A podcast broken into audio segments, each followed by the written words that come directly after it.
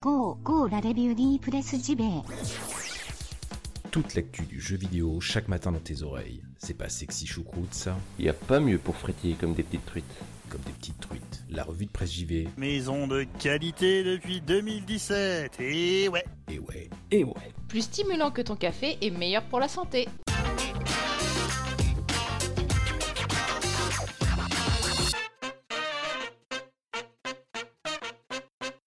Bonjour à toutes et tous et bienvenue dans la revue de presse JV, votre podcast quotidien qui vous parle de jeux vidéo chaque matin. Moi c'est Bruno Roca, bienvenue, bienvenue aux habitués, bienvenue aux nouveaux venus. Bref, ici tout n'est qu'amour et gaming. Finalement ça fera un beau slogan ça, gaming et amour, amour et gaming, bref. Sur un t-shirt, ça peut, le faire. Oui, donc le mercredi, les habitués le savent, hein, c'est 100% Japon, donc de la news japonaise. En veux-tu, en voilà, mon ami. Alors ce matin, on ne va pas donc détailler, on y reviendra demain, hein, je pense, euh, la news qui agite le monde de l'internet euh, là au moment où j'enregistre, hein, c'est-à-dire mardi soir, Sony qui ne financera plus les prochains jeux de Quantic Dream puisque le studio français accueille NetEase hein, dans son capital, NetEase le géant chinois. Voilà, donc ça débat, ça réagit, mais on en parlera demain, bien sûr, puisque ce matin, c'est le Japon qui est à l'honneur, comme chaque mercredi, et on va se mettre en jambe comme ça, allez sans transition, soyons un petit peu foufou, le format du podcast le permet. On va se mettre en jambe avec quelques petites news. Tout d'abord, ça parlera peut-être aux fans les plus hardcore de Chrono Cross et de Chrono Trigger, puisque le free-to-play Another Eden, The Cat Beyond Time and Space est sorti hier mondialement. hein, c'est un jeu mobile, hein, donc sur iOS et Android, hein, un free-to-play, donc bien sûr, comme précisé. Alors pourquoi, euh, quel rapport avec les chronos? Eh ben derrière ce jeu, on trouve le scénariste de Chrono Trigger et Chrono Cross, à savoir Masato Kato, et à la musique, on retrouve également le compositeur qui a explosé avec Chrono Trigger mais qu'on a retrouvé aussi sur Chrono Cross, à savoir le fabuleux Yasunori Mitsuda. Alors le trailer, comment vous dire Je vous mets le lien de toute façon hein, de, la news siliconera.com. Je vous mets le lien dans la description de l'émission. Euh, je ne sais pas trop quoi penser du trailer, voilà. J'ai un petit peu de mal avec la, direction du jeu, mais ça fait envie, puis ça joue euh, vachement aussi sur le, côté du temps, des failles spatio-temporelles, bref, vous euh, verrez ça.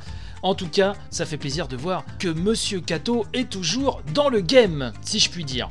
On va changer d'univers, hein, avec de la baston, puisque outre ce fameux Boruto, j'appelle Burrito, hein, mais bon voilà, c'est un, jeu de mots pourri, hein, je l'assume, le fiston de Naruto, euh, qui est annoncé récemment pour Jump Force, le crossover hein, de bagarre de Bandai Namco, et ben sachez que c'est Dai, Dai qui a été annoncé, et là, flambé de nostalgie pour beaucoup de monde. Alors qui est Dai? Nous, on le connaît plus en France sous le nom de Fly, la série Fly qui était diffusée au club Dorothée dans les années 90. Et Fly, il faut savoir que c'était surtout le dessin animé Dragon Quest. D'ailleurs, il y a le manga hein, qui avait été traduit plus ou moins correctement chez J'ai mais il y avait aussi une réédition chez Tonkam qui était du, plus bel effet. hein.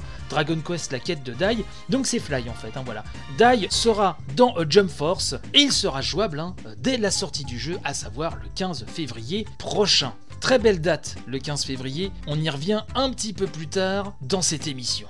Je vais vous parler aussi de Yuyoku no Fräulein Wing of Darkness. Voilà, le genre de titre que seuls les japonais peuvent nous pondre. C'est un jeu indé de combat aérien à tendance futuriste qui est donc en ce moment en développement sur PC par le studio japonais Production Exabilities.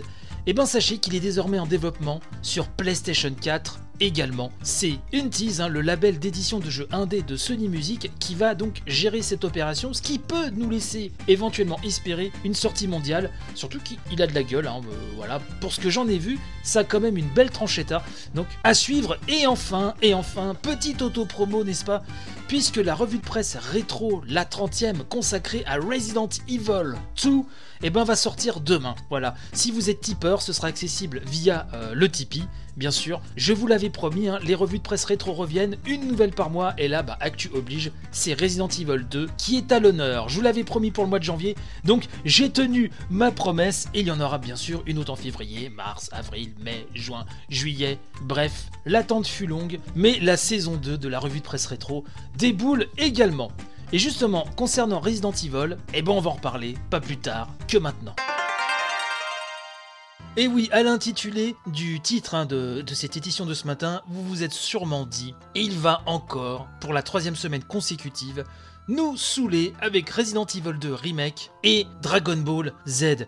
Est-ce de ma faute à moi, chers auditeurs, si la franchise Dragon Ball, hein, dans son entièreté, dirais-je, et Resident Evil 2 Remake sont à ce point dans l'actu, donc pour un 100% Japon, c'est inévitable. Alors, bien évidemment, euh, vous le savez, je suis un fan du fada de Resident Evil 2, et euh, j'aime beaucoup, euh, bien sûr, aussi Dragon Ball, donc ça me fait plaisir également, mais et même si c'était le contraire, je ne peux passer à côté, voyez-vous, puisqu'avec 3 millions de copies distribuées, Resident Evil 2 démarre bien plus fort que Resident Evil 7 l'année dernière à peu près à la même période.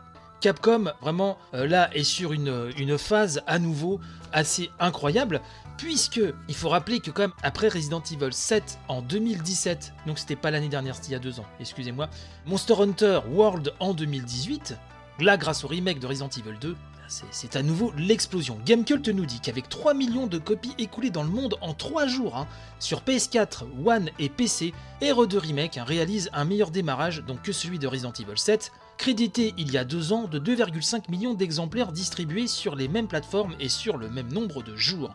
Le remake d'un jeu de 20 ans qui démarre plus fort que le dernier épisode numéroté, il est tentant, nous dit Gamecult, hein, et en l'occurrence Jarod, de crier à l'exploit même si les choses sont plus subtiles dans le cas des recettes qui effectivement retourner la table était, était un sacré coup de poker et je le rappelle à nouveau c'est un jeu extraordinaire. Bref, un nouvel exercice fiscal qui s'annonce vraiment euh, dithyrambique hein, euh, pour Capcom, sachant, sachant que ce dernier, cet exercice fiscal, se bouclera donc sur la sortie de DMC5, un Devil May Cry 5, qui donc lui arrive au mois de mars. C'est assez foufou. JV.com nous rappelle en outre que la démo, One Shot Démo, hein, on en avait parlé très souvent dans cette émission, plus d'un million de téléchargés, plus de 3 millions de téléchargés, et ben là nous sommes à 4,7 millions de joueurs qui se sont essayés à cette démo. Et je vous parlais tout à l'heure dans les news du 15 février qui est une, belle date, pourquoi? Puisque le mode gratuit The Ghost Survivors, qui normalement aurait dû débouler en mars, et ben sort plus tôt, le 15 février, et proposera donc à tous les possesseurs du jeu de prendre les commandes d'un survivant en plein Raccoon City et de parcourir différentes zones de jeu dans euh, lesquelles ennemis et équipements seront disposés aléatoirement. Donc tout ça c'est fabuleux, mais ce n'est pas tout puisque Capcom a aussi décidé d'avancer la date de sortie des costumes bonus, des costumes rétro de Claire et Léon qui eux aussi donc débouleront gratuitement le 15 février. Bon, les costumes suivants, eux, seront bien sûr payants. JV.com enfin nous dit aussi que lors d'une récente interview du producteur Hiroyuki Kobayashi, une interview dans le magazine Game Watch, il a été question de Resident Evil 3, qui est très proche du 2. Je rappelle à nouveau que Resident Evil 3 à l'époque était sorti sur PlayStation pour faire patienter les fans jusqu'à Code Veronica. D'ailleurs, le Nemesis hein, de Resident Evil 3 aurait dû à la base être dans Code Veronica. Mais comme Sony a tapé du poing sur la table et voulait absolument un numéro 3, c'est donc le Resident Evil 3 que l'on connaît sur PlayStation avec Jill dans Raccoon City qui est copié donc du chiffre 3 alors que c'est Code Veronica qui au niveau de la vraiment de l'histoire du fil rouge de Resident Evil est véritablement le troisième épisode. Pour l'anecdote encore, Shinji Mikami voulait appeler Resident Evil 3 Resident Evil 2.5 ou 2.9 mais Sony a bien sûr complètement refusé puisque en termes marketing, c'est pas terrible à vendre, hein, un 2.9. Donc, Monsieur Kobayashi a répondu que la demande des fans fut euh, la raison du remake de Resident Evil 2, et que si les fans expriment donc leur intérêt pour une nouvelle itération, un nouveau remake, eh ben il se pourrait que le 3 revienne. Donc je pense que c'est bien parti. Alors, vous le savez, chez les fans de Resident Evil, il y a toujours eu scission en fait entre les pros RE2 les pros RE3. Moi je préfère beaucoup plus le 2 que le 3, mais un remake du 3, bien évidemment, je signe tout de suite. Hein. Ça, il n'y a pas de problème. Ça permettrait de le redécouvrir sous un jour complètement nouveau. Donc voilà, euh, c'est le raz-de-marée hein, pour RE2 Remake et euh, on ne peut être que euh, content. Là, j'ai fini moi le premier scénario avec Claire. C'est juste fantastique. Voilà, c'est le remake dont on rêvait tous, nous fans de Resident Evil. Et pour les nouveaux venus, ça reste un fucking formidable horror game. Allez, on passe à la suite parce que sinon, vous allez encore m'entendre parler 3 heures sur le sujet. Et donc, tout comme la semaine dernière, il y a 15 jours aussi, je suis désolé, mais on va revenir sur Dragon Ball, mais, mais pas que. Voilà, hein, on va essayer aussi de parler d'une autre licence très célèbre, très célèbre, pardon, dont des news assez, euh, assez importantes hein, sont tombées. Actu Dragon Ball. On a appris donc que c'est le studio CyberConnect 2 qui se charge, qui se charge actuellement, j'allais dire qui se chargera, mais non, ils sont déjà dessus, du futur action RPG Dragon Ball Game Project Z. On en a parlé plein de fois aussi dans cette émission, c'est un jeu mystère, alors il y a une cinématique hein, qui a euh, déboulé, une très belle cinématique, mais qui nous montre juste euh, voilà, de, la cinématique quoi, pas de gameplay évidemment.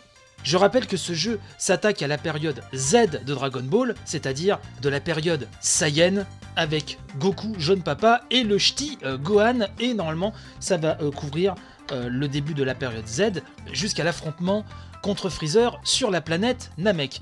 Donc je rappelle que Cyber Connect tout, on les connaît hein, beaucoup en tout cas pour les adaptations de Naruto, de Hack ou encore quelques épisodes de JoJo's Bizarre Adventure. On se souvient aussi qu'ils ont été évincés du développement d'FF7 Remake hein, par Square Enix qui a rapatrié tout ça depuis à la maison. Donc une sortie mondiale est prévue euh, cette année pour Dragon Ball Game Project Z sans plus de précision bien sûr donc vous tapez sur YouTube hein, euh, le nom du jeu vous verrez la belle cinématique enfin on n'a pas plus d'infos pour le moment Toujours pour Dragon Ball, sachez que euh, le Season Pass numéro 2, donc le Fighters Pass 2 de Dragon Ball Fighters, hein, le superbe jeu de baston qu'on ne présente plus, et ben a présenté justement de nouveaux personnages, Jiren et Videl, donc qui déboulent normalement demain, si je ne fais erreur, via donc le Fighters Pass 2. À venir pour ce second Season Pass, euh, Broly et Gogeta version SSGSS. Voilà. Ouf, je l'ai dit, euh, sans bafouiller. Deux autres guerriers totalement inconnus pour l'instant viendront, rejoindre ce Season Pass numéro 2. Et euh, donc on va parler de One Piece. Voilà, vous voyez, j'essaye d'équilibrer. One Piece World Seeker, le monde ouvert basé autour des aventures de Luffy et de tous ses petits camarades, toujours calés hein, pour le 15 mars prochain sur PS4, Xbox One et PC. Eh ben, des nouvelles images sont apparues. On en a appris un petit peu plus, notamment que Prison Island ne sera pas le seul lieu du jeu. Bandai Namco a effectivement fièrement exhibé des images de Sky Island, un environnement donc situé en très haute altitude, bien au-dessus, parmi ces beaux nuages que l'on aime tant. Un système de pirate karma a été aussi révélé et ce dernier permettra à Luffy de renforcer ses liens avec ses camarades d'infortune, une stat en pourcentage qui monte en fonction des services rendus pour ses copains-copines et autres factions. Et donc il va falloir gérer un petit peu tout ça. Des cinématiques interviendront hein, en guise de récompense ainsi que de nouvelles missions. Voilà, si vous arrivez à tisser des liens forts avec ceux euh, et celles qui vous entourent. On a aussi euh, confirmation que le personnage de Trafalgar D. Lao sera vraiment présent dans le scénario principal, hein, aura vraiment une importance de poids. Enfin, un système de cartes au trésor hein, euh, vous permettra d'aller dénicher ici et là de bien belles merveilles sur toutes les îles que vous allez parcourir. Je pense que pour les fans de One Piece, on s'achemine vers vraiment un jeu qui, si les promesses sont tenues, euh, fera mouche, je pense. Après, à voir. Je ne suis pas spécialement fan de One Piece, je reconnais les grandes qualités de cette série, mais le jeu fait clairement très très envie. Voilà, autant être clair. Eh ben je crois, voilà, pareil, comme ça, en détente, on va terminer l'émission euh, sur cette news là. J'espère que ce 100% euh, Japon vous a plu. N'oubliez pas donc la revue de presse rétro hein, pour les tipeurs sur Resident Evil 2 qui va débouler. Ça va se baser, oui j'ai oublié de vous le dire, en plus ça va se baser, euh, cette revue de presse rétro, sur l'accueil critique français et étranger à l'époque hein, de RE2. Et je vous ai sorti aussi une très très vieille interview de monsieur Hideki Kamiya, le réalisateur et du scénariste du jeu, avec de bien belles anecdotes à se mettre sous la quenotte. Enfin, vraiment, je pense que ça va vous plaire. Ça dure une vingtaine de minutes, et donc ça, c'est pour les tipeurs. Et si vous avez envie de devenir tipeur, eh ben, n'hésitez pas. Le lien est dans la description de l'émission. Vous êtes les bienvenus. Je le rappelle aussi maintenant, ça fait très longtemps que je n'ai pas euh, rappelé cela aussi, mais sur le Discord, hein, qui est ouvert à tous, il y a des salons dédiés pour les tipeurs, bien sûr. Et on prépare aussi la grande revue de presse. euh, J'y vais à chaque fois. Bref, venez voir ça.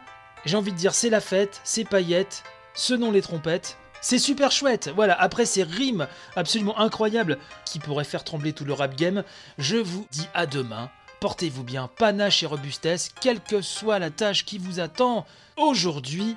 Et donc, à très très bientôt. Et à tantôt. Et gros béco.